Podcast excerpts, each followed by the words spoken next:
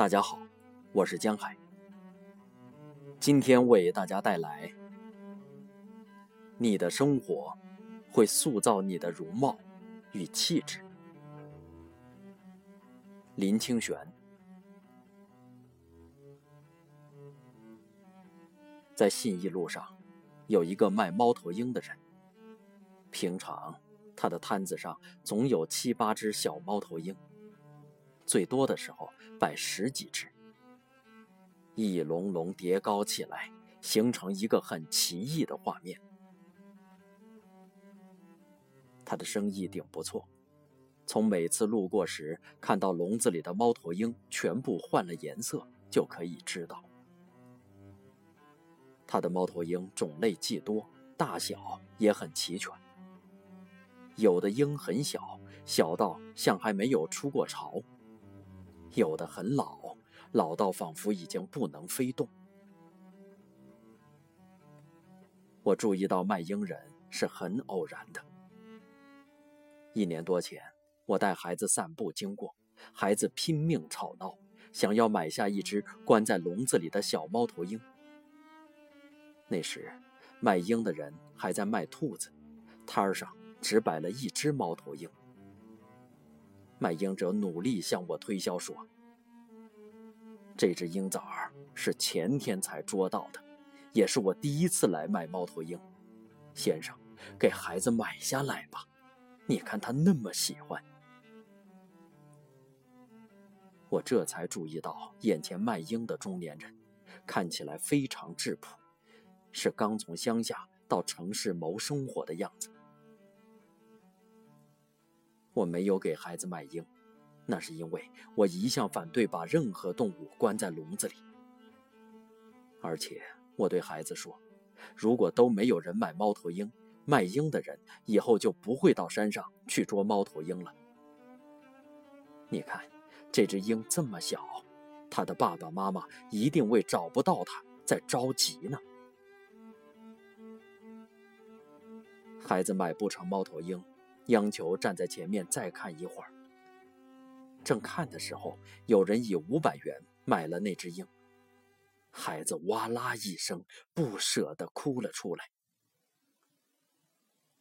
此后，我常常看见卖鹰的人，他的规模一天比一天大。到后来，干脆不卖兔子，只卖猫头鹰，定价从五百五十元到一千元左右。生意好的时候，一个月卖掉几十只。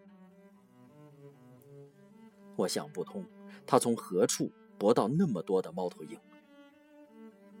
有一次闲谈起来，才知道台湾深山里还有许多猫头鹰。他光是在平陵一带的山里，一天就能捕到几只。他说：“猫头鹰很受欢迎嘞，因为它不吵。”又容易驯服，生意太好了。我现在连兔子也不卖了，专卖鹰。一有空我就到山上去捉，大部分捉到还在巢中的小鹰，运气好的时候也能捉到他们的父母。我劝他说：“你别捉鹰了，捉鹰的时间做别的也一样可以赚那么多钱。”他说。那不同嘞，捉鹰是免本钱、稳赚不赔的。对这样的人，我再也不能说什么了。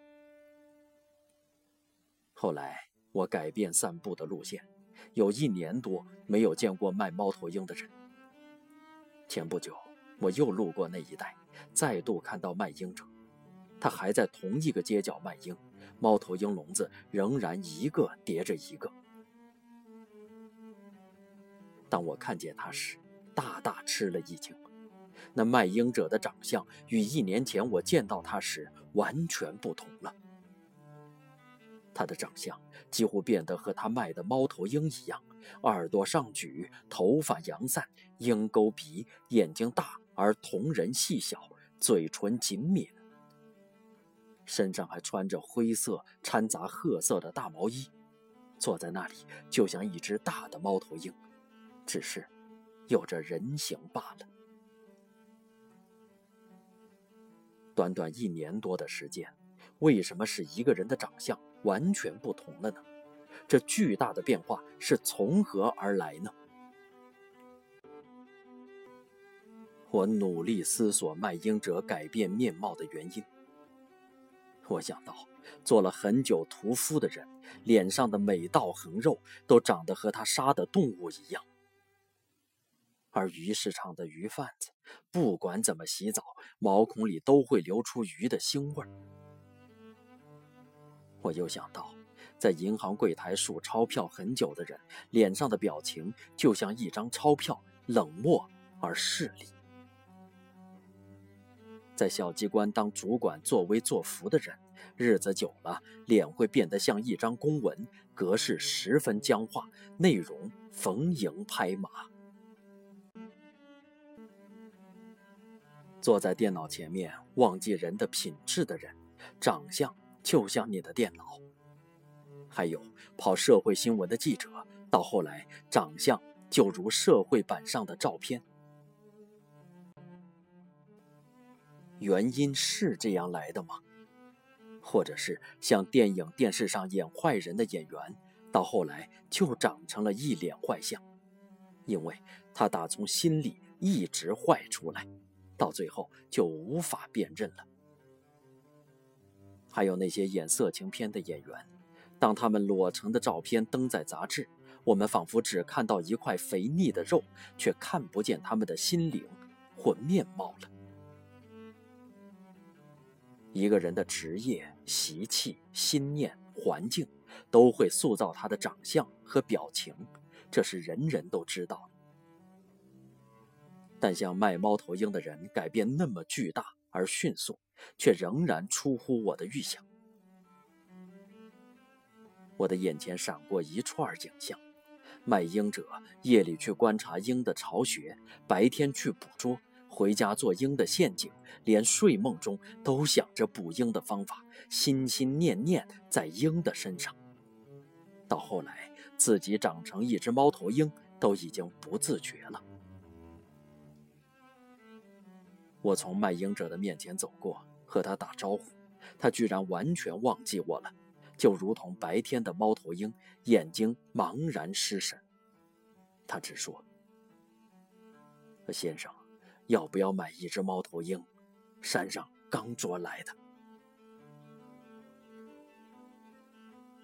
这是我在后来的散步里想起了三千年前瑜伽行者的一部经典《圣伯加瓦坛》中所记载。巴拉达国王的故事。巴拉达国王盛年的时候，弃绝了他的王后、家族和广袤的王国，到森林里去。那是他相信古印度的经典，认为人应该把中年以后的岁月用于自觉。他在森林中过着苦行生活，仅仅食用果子和根菜植物。每日专注的冥想。忽然看到一只母鹿到河边饮水，随着又听到不远处狮子的大吼。母鹿大吃一惊，正要逃跑的时候，一只小鹿从它的子宫堕下，跌入河中，急流里。母鹿害怕的全身颤抖，在流产之后就死去了。巴拉达眼看小鹿被冲向下游，动了恻隐之心，便从河里救起小鹿，把小鹿带在自己的身边。他从此和小鹿一起睡觉，一起走路，一起洗澡，一起进食。他对待小鹿就如同对待自己的孩子，自己的心念完全记在小鹿身上。有一天，小鹿不见了。巴拉达陷入了非常焦躁的意念里，担心着小鹿的安危，就像失去了儿子一样。他完全无法冥思，因为想的都是小鹿。最后，他忍不住启程去寻找小鹿。在黑暗森林里，他如痴如狂，呼唤小鹿的名字。他终于不小心跌倒了，受了重伤。就在他临终的时候，小鹿突然出现在他的身边，就像爱子看着父亲一样看着他。就这样，巴拉达的心念和精神全部集中在小鹿身上。他下次醒来的时候，发现自己成为一头鹿，这已经是他的下一世了。这是瑜伽对于意念的看法。意念不仅对容貌有着影响。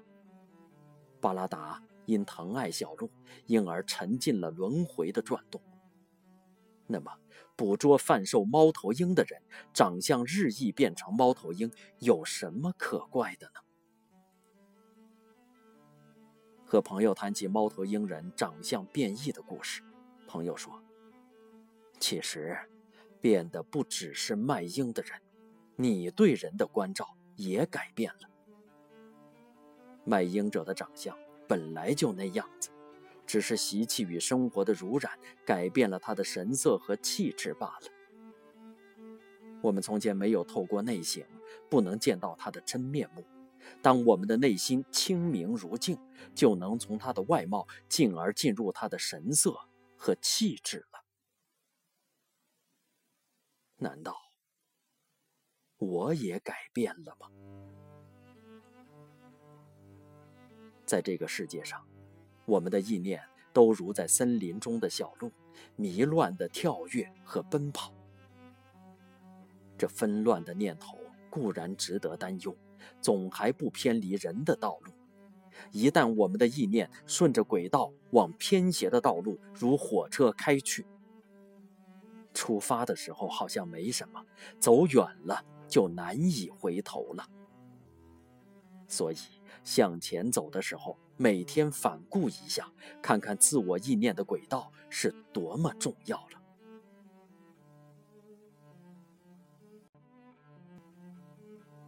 我们不只要常常擦拭自己的心灵之镜，来照见世间的真相，也要常常照镜子，看看自己的长相与昨日的不同。更要照心灵之镜，才不会走向偏斜的道路。卖猫头鹰的人每天面对猫头鹰，就像在照镜子。